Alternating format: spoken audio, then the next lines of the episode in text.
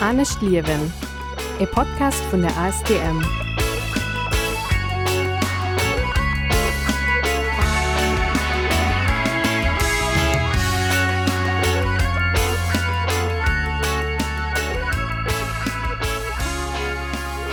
Willkommen bei Anne Schlierwen, dem Podcast von AS Thermann zum Abisch beim Klimabündnis Lettzeburg an Radio Ara. Mein Name ist Cedric Reichel. Willkommen bei Anne Schlierwen am Mond Juli das ass schon de lachten Episode für die zweite Saison von Eisen Podcast.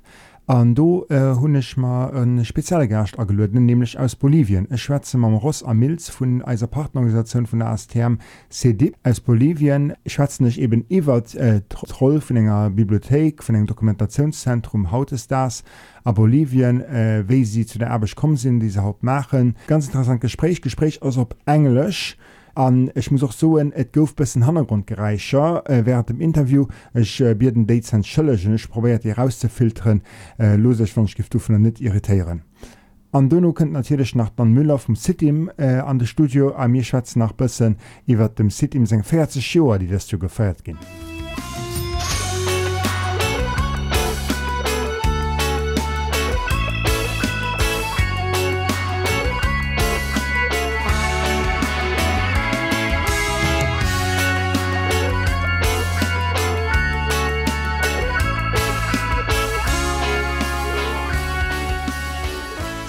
Talking today to Ross Amils from CEDIB in Bolivia. Uh, you're connected uh, to me via Zencastr. We're using an app. Uh, hi, Ross. Hi, Cedric. It's so nice to talk to you. yeah, yeah, I'm also very eager to talk to you. First of all, uh, what is CEDIB? Uh, CEDIB is standing for Centro de Documentación y Información de Bolivia. See? That's correct. That's what we are. but it's uh, it's a lot of things at the same time. We are a doc documentation center. Uh, that's like our historical work and also an information center. We believe very much that democracy is pillared on people knowing what's going on uh, so they can take uh, or make decisions about uh, their country, about their government, about their natural resources um, so that's the main reason uh, why we started existing 50 years ago. And i think we we're still that but of course in, in these 50 or more years the way that has been channeled or the way that the work has been focused has changed. But uh, i think one of the main purposes or the main reasons why CEDIB started existing and the reason it has the name it has was uh, the library or, or the documentation center where we try to save um, documents uh, newspaper articles books about our country about Bolivia which is a country that for many years didn't have much information uh, that was actually in a physical format. So uh, the people that came before who founded the institution found it that was extremely important to have uh, as much information as much documentation as we could about our history about what was happening because we knew that would become history at some point or maybe they didn't know that and then it happened. Like when you're living history you don't know it's going to become history. Absolutely. And this is already making the perfect link actually why we are talking today uh, because we at ASTM got the idea talking to CEDIB in the podcast because our library CITIM Centre d'Information Tiers Monde is celebrating its 40th birthday this year and uh, I think CEDIB and CITIM share a common history somehow. Of course, your history is much more mo mountainous, if I can put it mildly, and uh, you changed many times throughout your history also. Um, but of course, the, the, the, purpose of having this, um, the, the background is a little bit similar, no? I think so. Maybe it has to do with the the moment in history where where they appeared, where documentation centers had a purpose and they were dreamed of. They they people thought that this was a good idea to start documenting documenting from a political point of view uh, what what was happening and and to save that information and in our case, at least, uh, to give that information to people because uh, because of economic uh, reasons. Most people in Bolivia didn't have or don't have many times access to books, access to information in in print. Um, so that was that that was the the main purpose to to restore archive this information but at the same time to make it accessible to people so they could analyze their reality and have more information uh, with which to respond to it um, CEDIB exists for nearly 50 years now, is that correct? Yes, uh, as a documentation center, yes. And for those who don't know, you you are not located in La Paz in Bolivia, but you are located in Cochabamba. Cochabamba, Cochabamba. which is the third or fourth biggest city in the in the in the country. It's uh, one of the main cities, but it's the smallest of it. So I think that's interesting as well because it's uh, uh, was created in a place where maybe political decisions weren't taken, mm-hmm. but political decisions did have an impact on people. So there was less of a chance and a probability of people having access to information. But Cochabamba is also a university city, a student city, correct?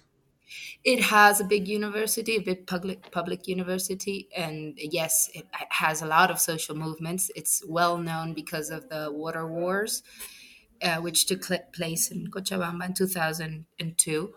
And uh, it's definitely an important uh, place uh, in, in our country, but it's not uh, the main decision making uh, mm-hmm. city. Like mm-hmm. maybe it would be La Paz, sometimes Sucre, which is the actual capital, and also Santa Cruz, which is now one of the main economic poles of the of the country. Mm. So it, it is definitely an important country where there's an, an important history of syndicalism, of workers' organization, of um, campesinas and campesinos. Um, uh, definitely important too, and that's been part of the history of CEDIB also. Uh, knowing what the knowing, informing, and helping um, in the 1990s, especially, what, what was a syndicate of, of farm workers, mostly with the coca leaf when it was still prohibited and there was the drug drug wars or so-called drug wars. uh, so we've been part of that history.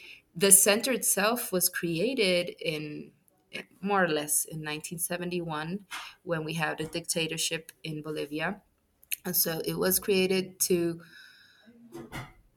Mm, have some sort of of way to resist the the, the dictatorship and, and the censorship that of course any dictatorship means uh, so people could have uh, a bit of information and defend their human rights and also organize i think well that's the point i guess you know just as as as we do that um, having information lets us be more strategic in our in our actions as human rights defenders which i think all humans are in a way maybe, maybe, maybe i can ask a very stupid question yeah. but uh, how does library defend human rights?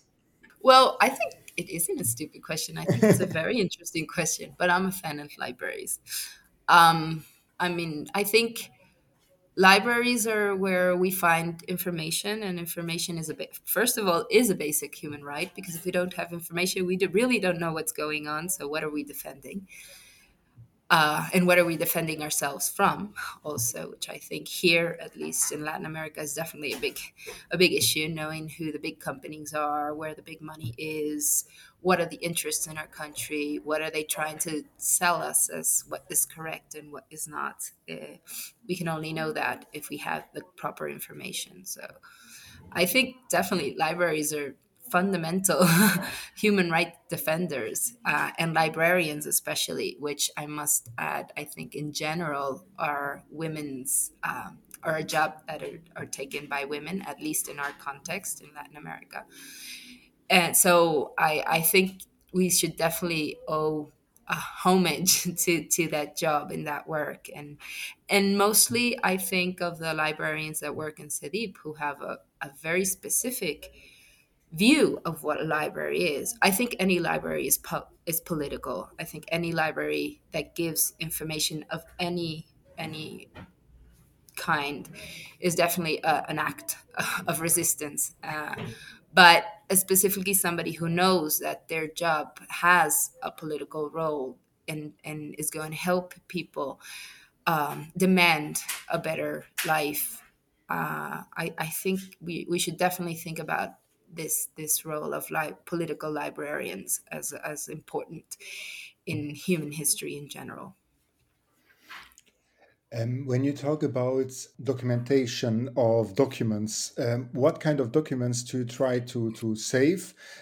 How does that job?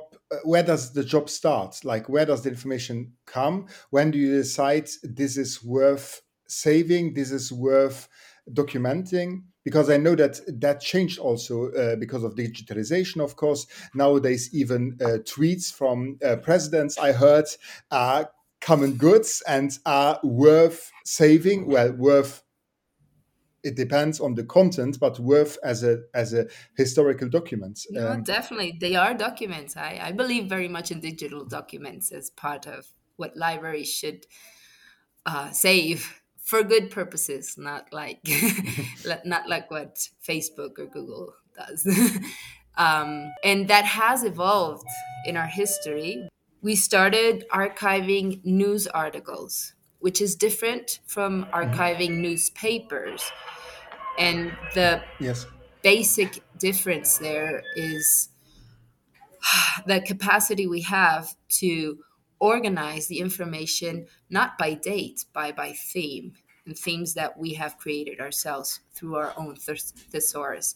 So I think that that that work is definitely important. We have created this immense amount of of information about historical information about Bolivia through its newspaper articles and uh, the way they are organized, which started in a very I don't know maybe very very trial and error way. I don't think there was any professionals at that point when they started uh, archiving, just people that had this interest and this need to organize the information in a way that was useful for them. Uh, and maybe having a big newspaper archive wouldn't be very useful because you would have to look at all the uh, at all the newspaper articles and you wouldn't get to the information you really wanted so um, they started doing this organizing articles cutting them, pasting them on paper, getting giving them um, a code, putting them in in big. Um, I don't know how you call these in English, but say preserving them uh, so they could be yes. researched later on, and also always analyzing. So, taking one month of information, they would of information about one certain theme that of the analysis they did they thought that that was interesting or important at that point in history um, or at that point in in bolivia uh, they could analyze all the information that had been put out through the news and have a more clear and broader picture of what was going on with that issue at hand and putting that information for people to be able to see and read uh, because most people didn't access newspapers, only the upper classes. So for the popular um, for the popular people to ha- have access to this information and already reorganized, not let's just say not respecting that um, the way a newspaper with its editorial um, look at the world organizes information. So giving it a new perspective. And I think that's very interesting because that's rewriting, in a way, rewriting the information that we get and giving it a different, a different readout. Also, they started uh, getting books as many books as they could about Bolivia, which there weren't many at that point, at that historical moment, but also about Latin America, because what was happening in Latin America in Latin America was definitely something that reflected our reality as Bolivians. So if we had other countries like, for example, Argentina or Mexico or Colombia, where you had maybe uh, more research about what was happening there, that could give us or shed us light about what was happening in our context. Um, and thus create a library that was specialized in social problems or social issues from a Latin American and especially Bolivian um, viewpoint. And I, I think that's also fascinating. And it's been growing. the library has been growing. The article newspaper art, um, archive has also been growing. Also saving uh, pamphlets or mm, communications from uh, social organizations, what we call gray gray material. I don't know if you call it the same way. Yes. Um, yes. Yeah. So saving that kind of, of information to see what, what was happening with the social movements in Bolivia at a given point. And having access to the, to that, having also the organizations being willing to give us that information because sometimes it's mm. private information, sometimes it's public. Having also the mm, the eyesight to see that that information is important and it should be uh, stored as important as a newspaper article, as important as a book. So, uh, giving all that those different kinds of of um, documents uh, their proper um, storage and access as well, which is always very complex. Giving access to to documents in libraries, especially big big historical libraries, and that maybe don't have a lot of funding as well. So that makes it all very complex. And I think also one of the interesting things is how how this has been done physically, materially, and, and how you have people who have managed to save these documents through a lot of um, not, not not having a lot of resources. And that makes it very creative and and and it gives it to me an extra mm, an extra value because saving documents in a context maybe like europe not always but where there is a value of, of what's historical is different than saving documents in a context where there isn't much value. And there is actually sometimes the interest of destroying those documents because they might be um, they might be signaling certain patterns uh, in in who has the power so I, I i think that's that's very beautiful and it's very courageous and and that's part of what libraries and especially in latin america or in the south in the global south are and do. I think you raised many points many important points. Uh, unfortunately libraries also pose certain threats to people in not in the past usually but usually uh, on, only to those who are in power. And this is, of course, sad because um, it's very important to have this these resource centers, but people who see that as, as a threat um, usually can't see their value for the future.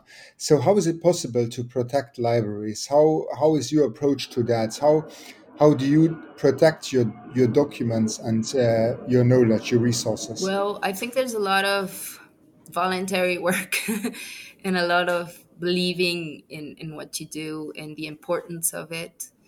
Um, how important it is to save our history because without of history we don't know who we are so we don't really know if we're talking about human rights what are we defending if we don't know who we are uh, i think this is one of the most complex questions you raise.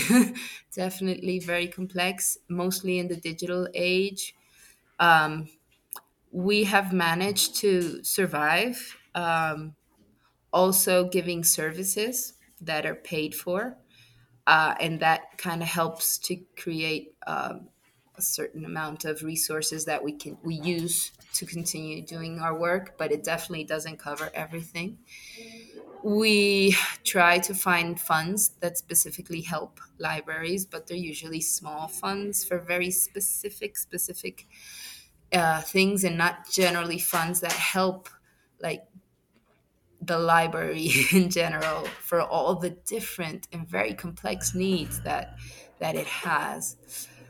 Um, but I think we also managed to be creative and to find new ways of doing our job. So we were talking about uh, digital documents and how that's become an important issue. We we started uh, not only um, not only archiving printed press but also digital press, at least certain sources because it's uh, a place where certain information appears that doesn't appear in other places. And that's become interesting because a lot of people believe that if you just do Google search, you get the newspaper articles that refer to a certain issue, which is what we have been doing historically for so many years. But a lot of that information is not online long enough. So we have those sources and we actually put them away in digital formats, also the printed format. Um, so that gives us the possibility of still giving the information for people um, for a cost that can help us to continue doing doing this work. Uh, we've had to fight political fights, and and one of the places or or one of our library has been one of the main interests for for the government to make it disappear. Uh, so that's that's difficult too, having to having to take a whole library apart and, and move it and take it somewhere else, and and that implies a lot of money and resources as well. So it takes a lot of work and a lot of believing in what you're doing because sometimes you really just don't want to continue. It's it it's hard. But we do really believe that what we do is important and and people keep reassuring reassuring us on on that the, the importance of the, the work we do, the importance of the information that is stored, uh, the importance of the of the access to the to that information. So so that makes it worthwhile. And I think personally, I can't for City, but personally, I do think that we we do live in the information era, but a lot of it is disinformation. So we have to be more careful than ever um, to mm. to read read information to to analyze it to see what we're going to do with it. Um, so I I believe libraries are more important than than ever, but they have become very complex, very complex. And also one of the things that we're doing for the last six or seven years is digital digitalizing the the historical archive. And that's extremely complex because it takes time and money. And um, there are not many many resources for that. But we still believe that it's important to digitalize those those documents because we know how easy it is for them to to be lost so as many backups as we can have one of them being digital uh, is definitely important and good. And also because the good side of the digital information era we live is that it gives people a, a lot of access to information. So the easier we make it and digital format can make it very easy for a lot of people to access that information is is something that we believe is good and it's worth the extra effort yeah, absolutely maybe i can come in there because the fact that i'm now talking to the head of communication of CEDIB is also something which is uh, a matter of fact, uh, a, a, product, a result of uh, also the way libraries are communicating in a different way than they used to 30 years ago.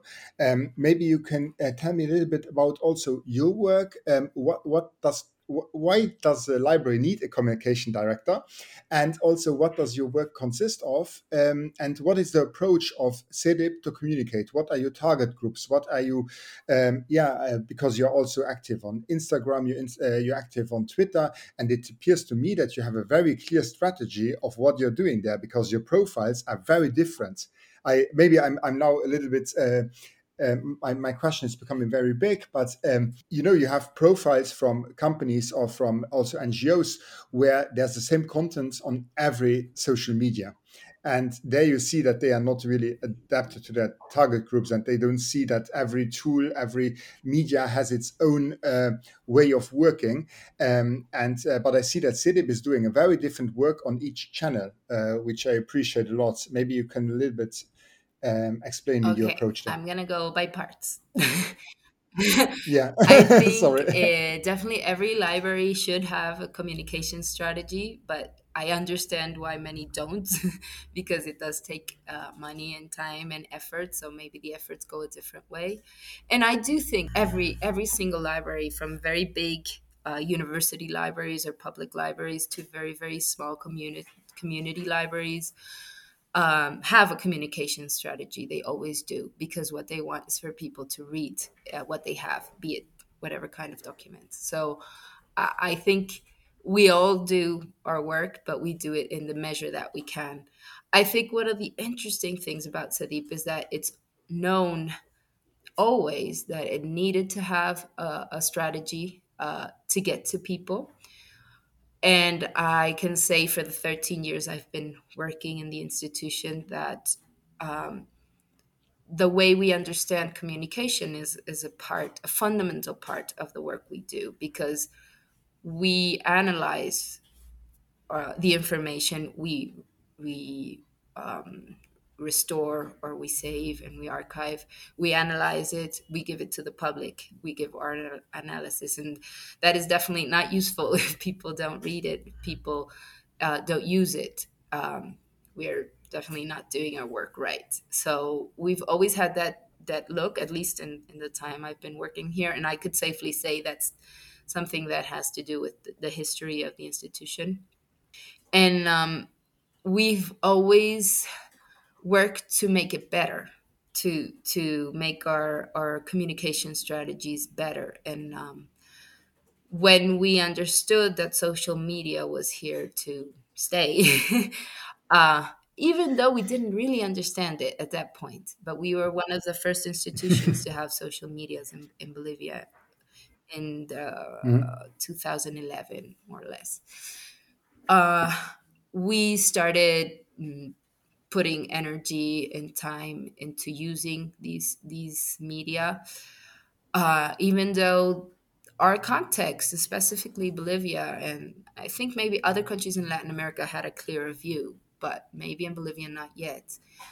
In our context, it wasn't something trending, but we understood that it was probably going to become something that was going to be more and more trending. Maybe, we didn't maybe understand to what scale at that point, and but we definitely saw it as as something that was useful for the work we were doing. So we started experimenting. You can see the history in our Facebook, and um, it was it was fun and interesting, and and um, also sometimes depressing and hard but we've tried to use technology always for for um, advantage so i think definitely that's that's a good thing and i i want to name the person who is actually behind our social media strategy, who's miriam eh, lopez she is our community manager she's been with us for the last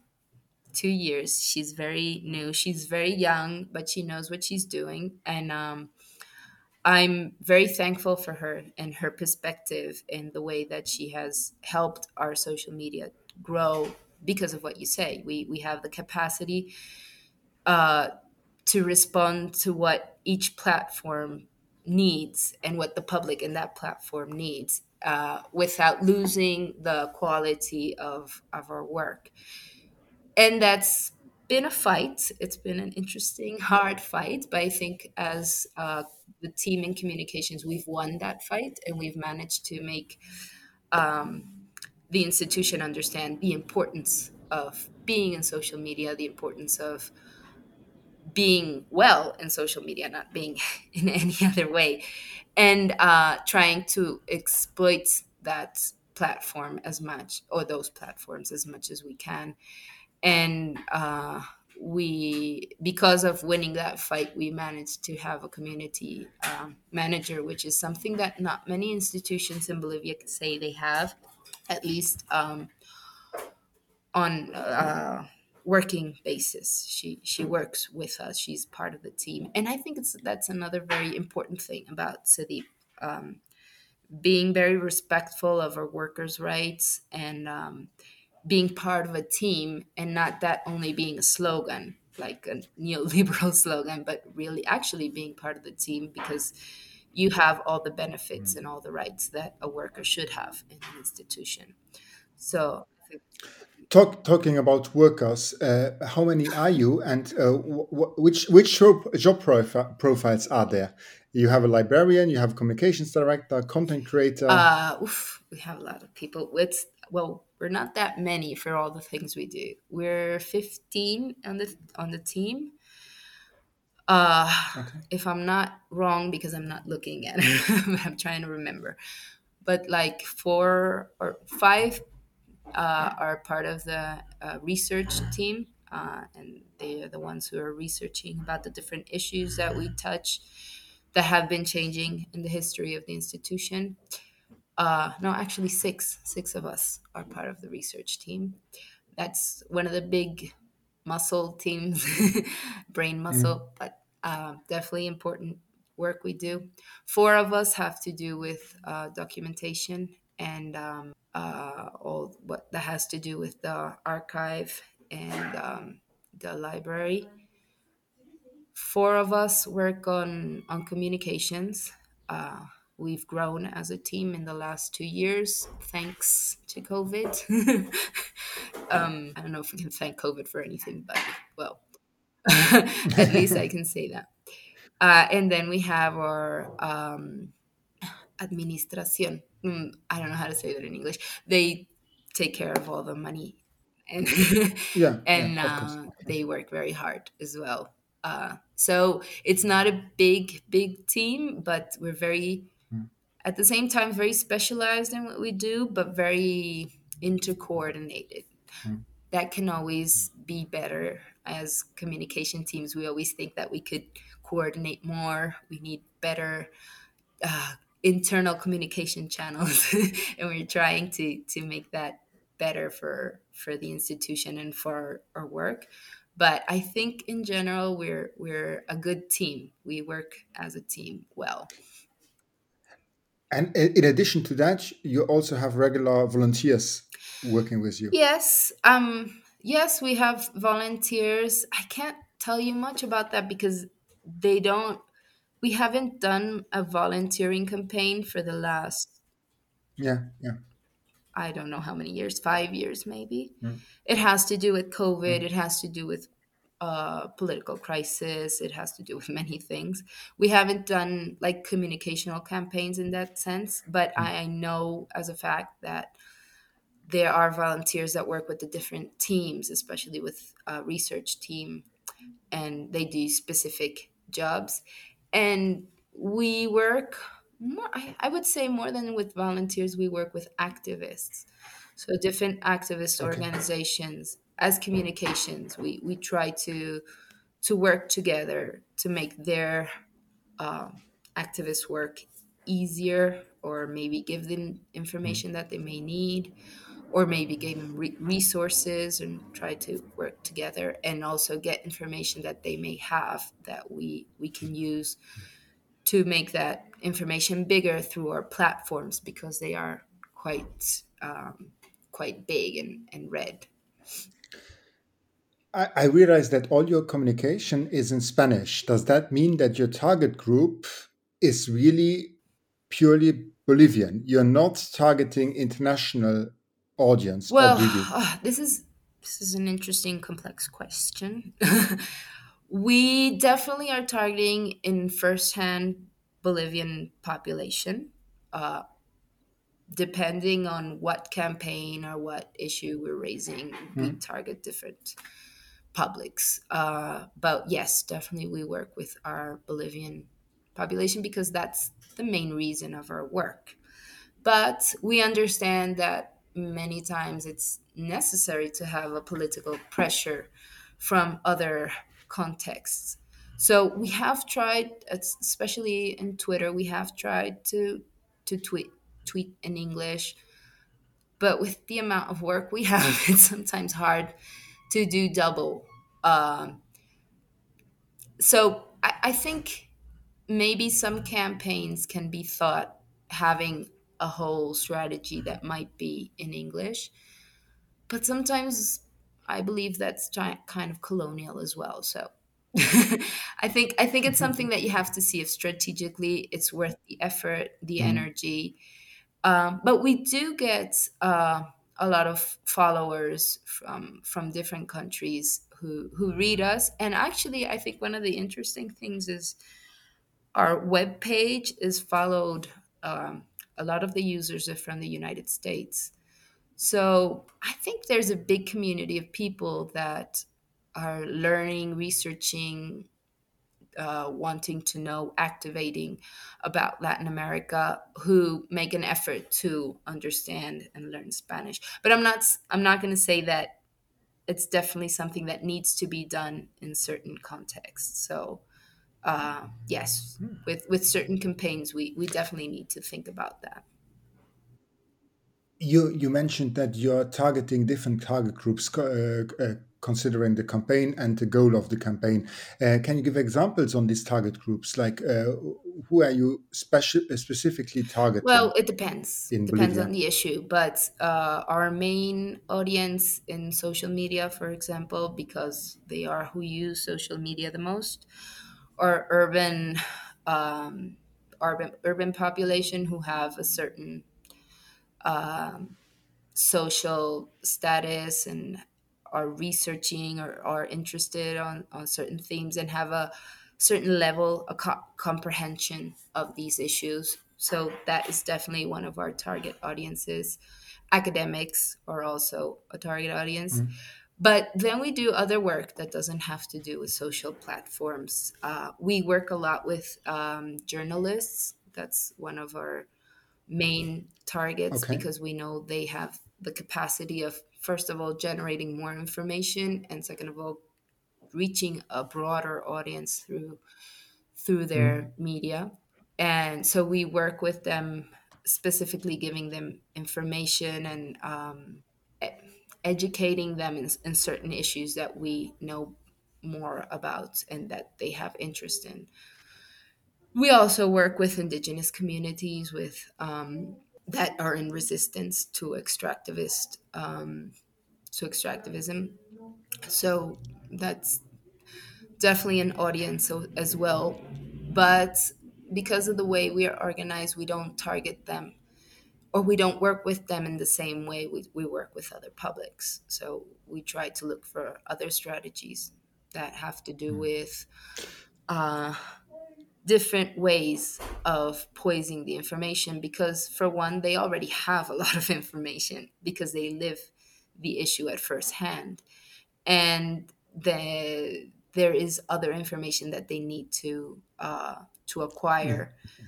so the strategies are definitely different. I think those are some of the publics we work with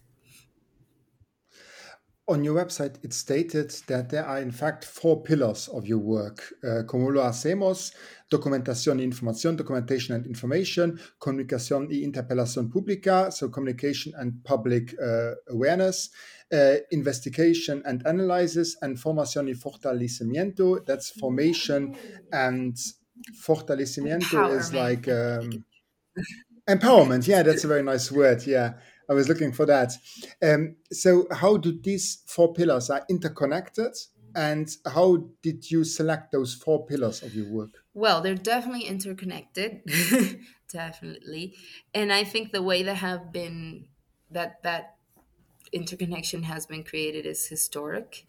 Uh, because of the reason that the institution was born 50 years ago and the way it has been changing and evolving and adapting to mm to the context or the different context that it, it lives.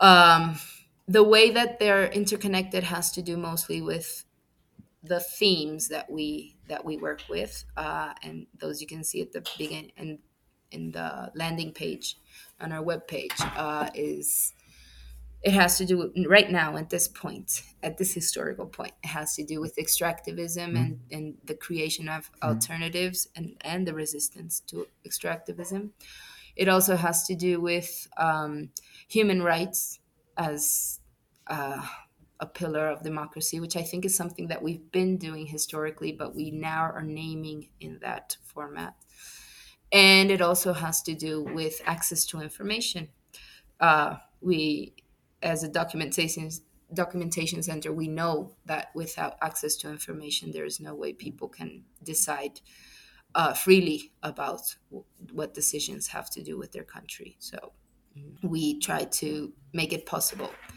And we also denounce the inability of the government to give us inability i'm going to be kind.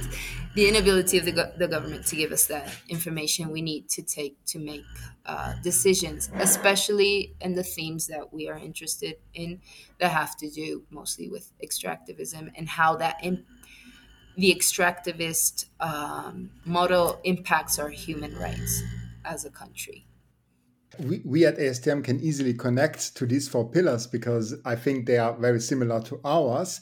And of course, the last one with education and empowerment is something which is also very close to us because we also believe in sensibilization and we also believe that uh, this is something which needs a long time, a, a, a lot of energy because uh, you don't see the imminent results. You uh, this takes time, of course, to empower people. But a problem we sometimes have is uh, is to say empowering people means that there's a power imba- uh, disbalance. So we don't want to give power to people when we have too much power. So how to how to uh, how to be in solidarity with movements, with activist movements, without um, giving them the feeling that you are just that you're just allowing them to be present at a at an event, for example. Well, I understand what you're talking about, but I think the context is different. Um, we don't use the mm. word empowerment either because of the same reason. We don't think we're empowering anybody because we do not have the power to empower.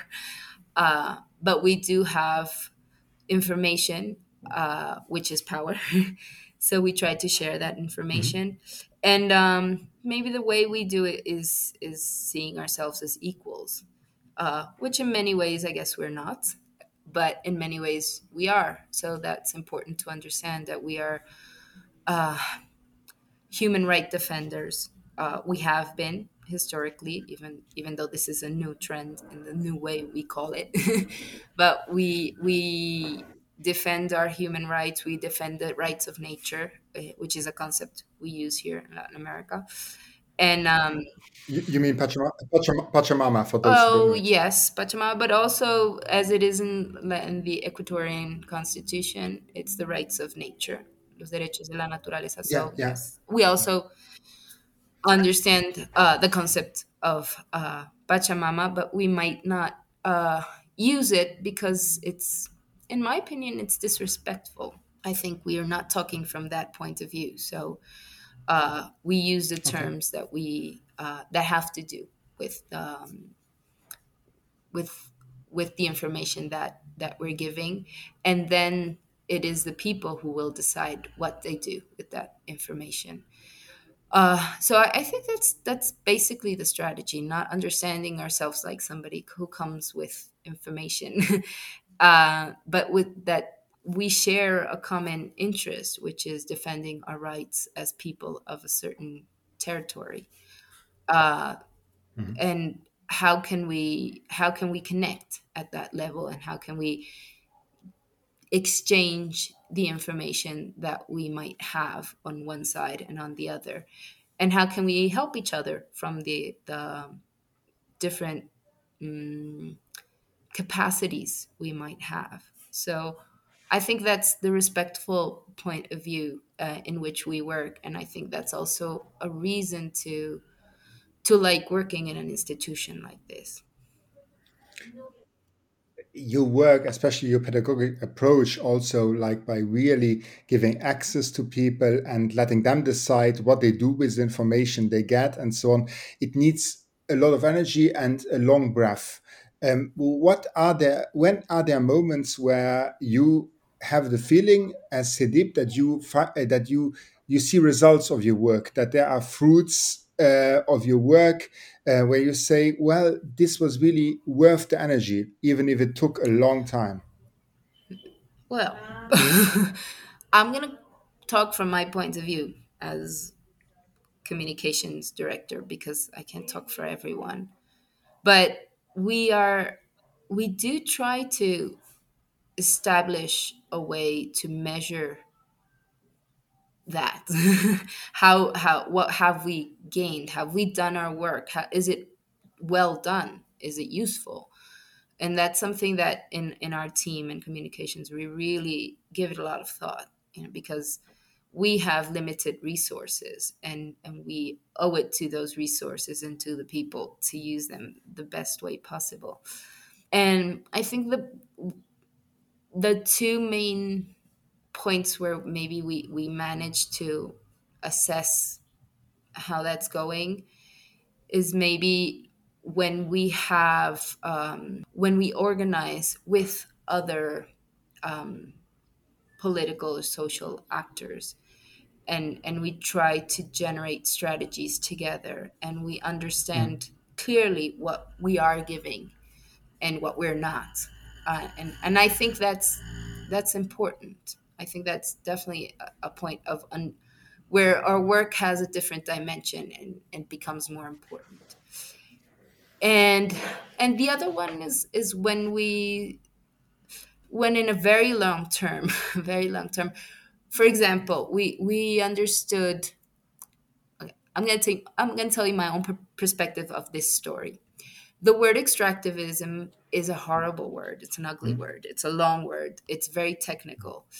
And for me, it was incomprehensible for for normal mortals. And what I realized after some years of using this word and starting to position it in, in, in Bolivia, I realized that people actually understood what it was. they actually understood it very well. And they started making it theirs and making it a word that they used for their own resistance and their own comprehension of their country. And that for me was a very important lesson uh, that yes a horrible long technical word as extractivism was going to be made theirs by the public and they were going to decide how they were going to use it and how useful it was going to be so I, that, that for me was a, a turning point uh, in understanding the long, long-term uh, effects of the work we do because we have definitely been one of the most important institutions to use and mm, put this word out and and and give it a meaning also because definitely words need to have a meaning that makes sense uh, yes. and giving it fill, filling it with a meaning uh, uh, that had to do with the different projects that were being mm, implemented and and why that word definitely made sense to be used in our, context. So so that that that was interesting. That, that was that was good and that felt like uh, our job in communications made sense. And it was definitely something we had done as a team effort in CEDIB because in communications we would have wouldn't have known how to fill that word with a meaning that made sense to people if we wouldn't have worked hand to hand with the people who are in research or, or research or the people who are in documentation. I think that extractivism is also a very good example where our two NGOs, our two organizations finally are interlinked because where your work ends in Bolivia, our work starts of making the connection between extractivism in Bolivia and, of course, our needs in. Uh, we know what, what we're talking about extractivism, for example, of lithium in Bolivia is a big topic when uh, when we think that our solution for our mobility problem is, of course, uh, uh, creating uh, millions of uh, electric cars where we need lithium more than is available on Earth. So um, if we would replace every single car uh, with fossil fuels with uh, e-cars, of course. Um, so that's where our, our, work starts, of course, explaining extractivism. And uh, for us, it's more important, of course, explaining also always the problems of extractivism in Bolivia, that they are interlinked with our uh, economic model in Europe, in Western, uh, in the global Definitely, north. yes. And I think that's another point where everything makes sense. I think the the global comprehension of of economics and political economics and um, gives our work a, a different um, perception.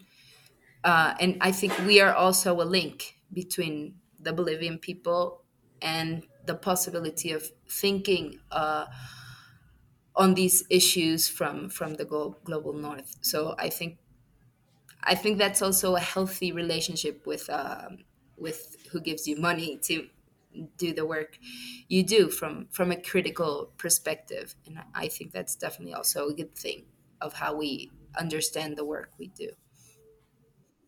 Maybe for closing, some questions for future, some visionary questions.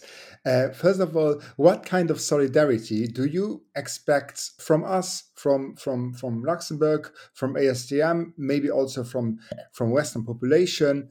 Um, how how should we be in solidarity with Bolivian human rights defenders? Well, I think maybe with with that thought in mind of of trying to see what we're similar in understanding the profound differences. And um, I think that's the basic power of, of the concept of, of human rights uh, that that we are all on the same boat. and um, I think there's so many ways that we, we can help uh, each other because I think the help doesn't come one way, it goes both ways. Uh, even though even though sometimes certain kind of help is more valued than than others. But um, i think listening understanding these poignant uh, questions like the one you just raised about lithium uh, and is there really the possibility of changing the uh, energy matrix without affecting anyone? Or is it just going to be the same same old problem with a different um, greenwashed face. Uh, so I think thinking about these this, these issues, giving us also uh, the possibility to research and archive these issues from our own perspective is very important uh, because the narrative about these problems is definitely just not going to be constructed in the global north. Uh, I think that the base of the pyramid is here. So we need to understand it from here and from what's happening here. And uh, so trying to um, look into these issues profoundly and having a real look at them and and not just converting them or turning them to slogans is, is definitely something that's important. And maybe it's very important for us because our life depends on it. So i think that's that's the basic difference. Our life at a very short comprehension of what life is is is definitely dependent on on the way we decide things as as a global world. So I, I think yeah, that's that's definitely important. And and maybe I would go back to the point about libraries and the importance of libraries and and maybe as as we said before in Europe there is a respect and there's a historical understanding of the importance of of documents and books and history itself. I think then there is also uh, mm, a responsibility to help others be able to construct their own history, be it whatever it may be or whatever way they might find to do that. Uh, so I, I, I think that's also definitely an important kind of help that, as I said before, is not always visible um, to to who give finances to social organizations. So I think that an institution like CEDIB has, for the past 50 years had the ability to, to restore and um, archive and save these documents if it, it's important for them not to get lost and it's important for them to be used. So i think there's definitely has to be like a support for that to be to be possible in also in, in human and work rights in, in a way that can be sustainable for the people who work here and work very hard and i really admire very much. Mm-hmm. so yeah I, I think that would be one one idea. And maybe also the the point of access of access of information and the digital era in this world we live in. So how can we how can we rethink critically what we want this this information era to be and how can we use it to our avail and not against us I think that's definitely something that we can think about globally. And uh, finally, if you could have a vision of the perfect library and documentation center of CEDIB in the future, how would it look like? If you would have perfect work condi- well. working conditions. well, for one, it would definitely need a, a space. And I, I think that's one of the sad things that right now it does not have the space it needs. So I think with that, we're done because we know what we're doing and we've done it against any odds. and uh, I think that's what also gives it its personality. So definitely it needs space. It needs um, the people who work there, as many people as necessary to actually, for example, to actually digitalize the whole archive and give access to the public. Uh, make it less dependent on on uh, self creating our own economic sus- sustainability and because that makes it kind of contradictory when we have to charge people for services i think it has a good and a bad point but as more accessible you make it the better it is for what it is it is done. Uh, and um, hopefully also having uh,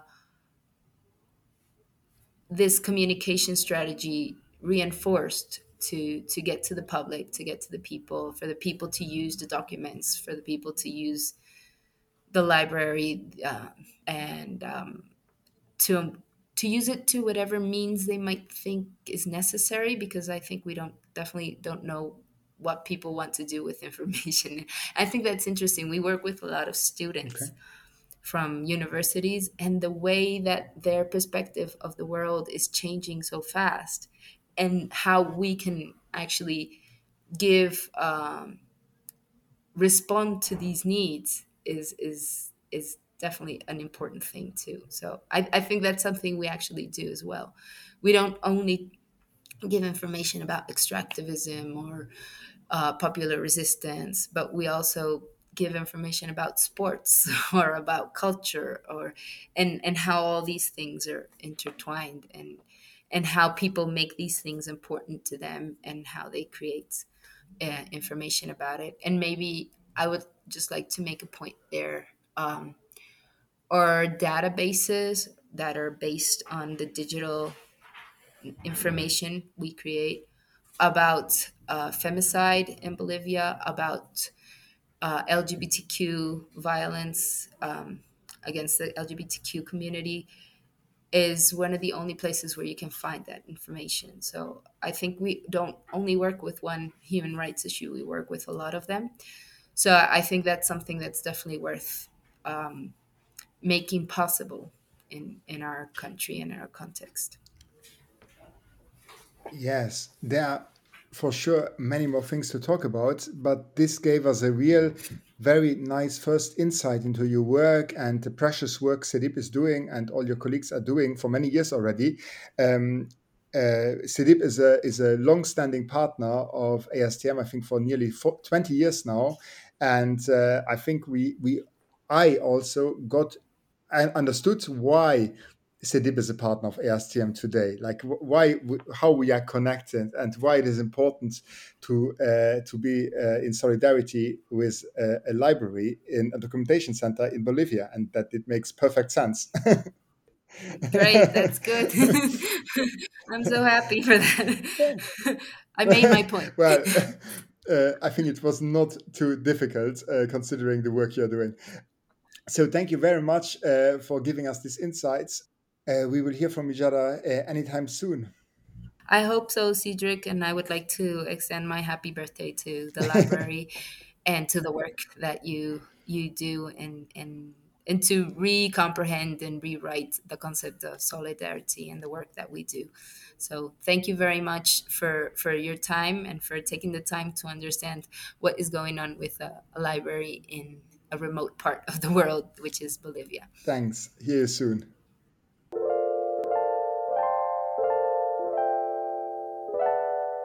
E bissi Kultur Mam an. Am mir sicher ball um Schluss von der Sendung ukom an du hast natürlich bei mehr am Studio wie Alma und dann Müller vom City Moin an. Hallo Cedric. An, äh, ich habe heute mit Ross Amils äh, aus Bolivien, also äh, vom Dokumentationszentrum CDIP, geredet. Äh, das ist bestimmt ein Thema, was dich sehr interessiert. Auf alle Fälle, weil genau, CDIP ist ja auch ein Partner von der ASTM und der Direktor vom CDIP, der hat uns auch vor ein paar Jahren schon mal besucht und das war ein sehr interessanter Austausch. Genau, und CDIP und CTIM, darüber habe ich auch mit ihr geredet. Da gibt es ja durchaus Parallelen. Ja, ja? genau. Ähm, CDIP ist sogar ein bisschen älter, was interessant ist, aber auch CTIM feiert ja dieses Jahr 40 Jahre. 40 Jahre, Zeit rennt, genau.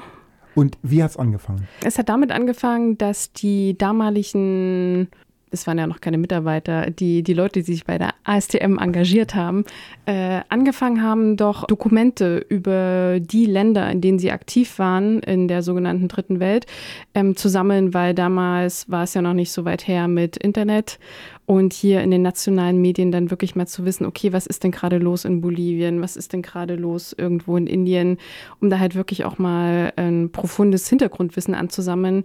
Genau, haben sie Dokumente, Bücher zusammengetragen und das ist dann immer mehr gewachsen. Und sie haben sich dann schließlich auch 1982 entschieden, lass es uns der Öffentlichkeit zugänglich machen. Es gibt sicherlich noch andere Leute, die das interessiert. Und ja, so fing es an. Genau, und äh, lange Zeit war das Sit im Jahr in der Avenue de la Liberté. Ja, noch bis Ende 2020 waren wir in der Avenue de la Liberté. Genau, genau. Und dann seid ihr äh, umgezogen in die Avenue Adolf Fischer. Ähm, ja. Genau. Und äh, das Sit-In geht ja auch mit der Zeit. Das verändert sich immer wieder, oder? Wir versuchen es zumindest. Ähm, genau, ähm, es war ja gerade auch während der Covid-Zeit sehr schwierig, an physische Orte zu gehen, physische Dinge äh, da Zugang zu haben. Das haben wir natürlich im City halt auch gemerkt. Und merken es jetzt aber auch andersrum wieder, wie wichtig es also ist, solche Orte der Begegnung zu haben und äh, ja, freuen uns, dass jetzt auch langsam wieder die Organisationen, die vorher schon regelmäßig ihre Veranstaltungen und ihre Versammlung bei uns gemacht haben, dass die eben auch wiederkommen, dass wir wieder ein bisschen mehr Betrieb im Haus haben und genau die Bücher auch wieder ausgeliehen werden. Genau, also äh, das City ist mehr als nur eine reine Bibliothek, wo es Bücher gibt. Natürlich, die Ganz Bücher genau. sind sozusagen äh, das Dekor, also man sieht überhaupt Mehr Bücher. als Dekor, ja. Genau. aber, äh, äh, aber man kann auch andere äh, Dinge ausleihen, zum Beispiel, zum Beispiel pädagogische Koffer und, äh, und andere Materialien auch. Auch Filme habt ihr und äh, CDs, ne? Ähm, aus Platzmangel gibt es gerade weniger CDs, sie werden auch weniger gefragt, aber an sich haben wir noch einen guten Fundus an der sogenannten Weltmusik. Also wen das interessiert, das kann man auf Anfrage auch, äh, können wir da noch ein paar Sachen hervorholen. Hauptsächlich sind es aber, wie du schon gesagt hast, ähm, die Bücher, auch Zeitschriften, wo man eben tagesaktuellere Sachen findet, die man jetzt auch nicht unbedingt hier im, in den Kiosken in Luxemburg vorrätig hat. Und wie du schon angesprochen hast, ganz genau, wir haben auch Materialien für, ähm, für Lehrer und Lehrerinnen, wenn eben so Sachen wie Nachhaltigkeit, ähm, andere Kulturen auch gern mal in der Schule besprochen werden wollen, haben wir die passenden Dossiers dafür und eben auch Koffer, mhm. wo man Sachen zum Anfassen findet. Und da sind wir halt wieder bei der Sache anfassen, weil mittlerweile klar, viel ist digitalisiert. Es hat seine, seine Vorteile, dass wirklich viel sehr schnell verfügbar ist. Wir finden aber, dass es halt nicht daran vorbeiführt, wie wichtig es ist, halt auch wirklich haptisch Sachen zu erkunden oder halt auch mal so ein bisschen offscreen sich zu belesen und weiter zu informieren. Genau, und Offscreen bedeutet ja auch Begegnungen und äh, ja. es ist eben auch ein Ort der Begegnung. Das heißt, viele NGOs, viele Gruppen, Gemeinschaften äh, kommen regelmäßig, äh, um die Räume zu nutzen, um sich zu treffen, weil es ist auch ein Ort der Begegnung. Ja. Und ihr habt aber auch immer regelmäßig Veranstaltungen gehabt, zum Beispiel eben äh, Lesungen, glaube ich. Und genau, das war, war uns auch wichtig, dass eben verschiedene Autoren, äh, Autoren aus unserer Bibliothek auch, ähm, auch da richtig erlebbar sind. Genau, es gab Leseabende und auch andere Diskussions- und Austauschformate, wie eben zum Beispiel auch ähm, die äh, das Format Pali Brennpunkt. Äh, viele Hörerinnen kennen hoffentlich den Brennpunkt, äh, das Magazin von der, von der ASTM. Und damit haben wir eben letztes Jahr angefangen, um auch wirklich über die Themen äh, im aktuellen Magazin dann jeweils zu sprechen und Standpunkte auszutauschen. Genau, da sind wir beim Thema Events. Äh, du hast mir auch natürlich schon ein sehr interessantes, spannendes Event gebracht, das jetzt Premiere feiert zu 40 Jahren Sitim. Kannst du mir da ein bisschen was erzählen? Ganz genau, das wird äh, die erste Ausgabe des Afterwork at City werden. Und zwar findet die am 6. Juli statt, von 17 bis 20 Uhr. Und dann machen wir unsere Türen ganz weit auf äh, zu unserer Bibliothek und auch zu unserem Garten. Denn seit unserem Umzug haben wir einen sehr schönen Garten, der nur darauf wartet, mehr genutzt zu werden. Und wir möchten halt einfach Leute, die es interessiert, unsere Bibliothek kennenzulernen, einladen, entspannt nach der Arbeit. Natürlich gibt es auch ein bisschen was zu trinken und ein bisschen was zu essen und ähm, coole Musik von den Bartle Bee Gees. Und ja, wir freuen uns einfach darauf, äh, mit den Leuten ins Gespräch zu kommen und hoffentlich äh, ja, unsere Bibliothek am neuen Standort bekannter zu machen. Genau, sehr schön. Und weitere Events werden natürlich folgen. Ja. Äh, Im September, Oktober und so ist viel geplant, ne? Ganz genau. Das Programm kommt jetzt so Stück für Stück zusammen und da kann man sich dann auch immer aktuell auf unserer Website und auch auf unserem Facebook- und Instagram-Account informieren. Ich werde das alles verlinken in den Show Notes, damit man euch auch findet. Vielen Dank. Ansonsten das Sitim auch weiterhin geöffnet, dienstags bis freitags von 12 bis 6 Uhr. Und jetzt im August macht ihr aber eine kleine Sommerpause, ne? Ganz genau. Auch da verabschieden wir uns wieder Podcast in die Sommerpause und genau. freuen uns dann im September wieder da zu sein. Ich wünsche dir dann einen schönen Sommer und wir sehen uns dann wahrscheinlich wieder in neuer und alter Frische in der äh, dritten Season. Ja, ich glaube schon. Das, das wird gut. Schon cool Season. Ja, alle Dritte Spielzeit. Dinge. Das wird gut. Ja. Mhm. Genau. Ciao, Anne. Tschüss, mach's gut.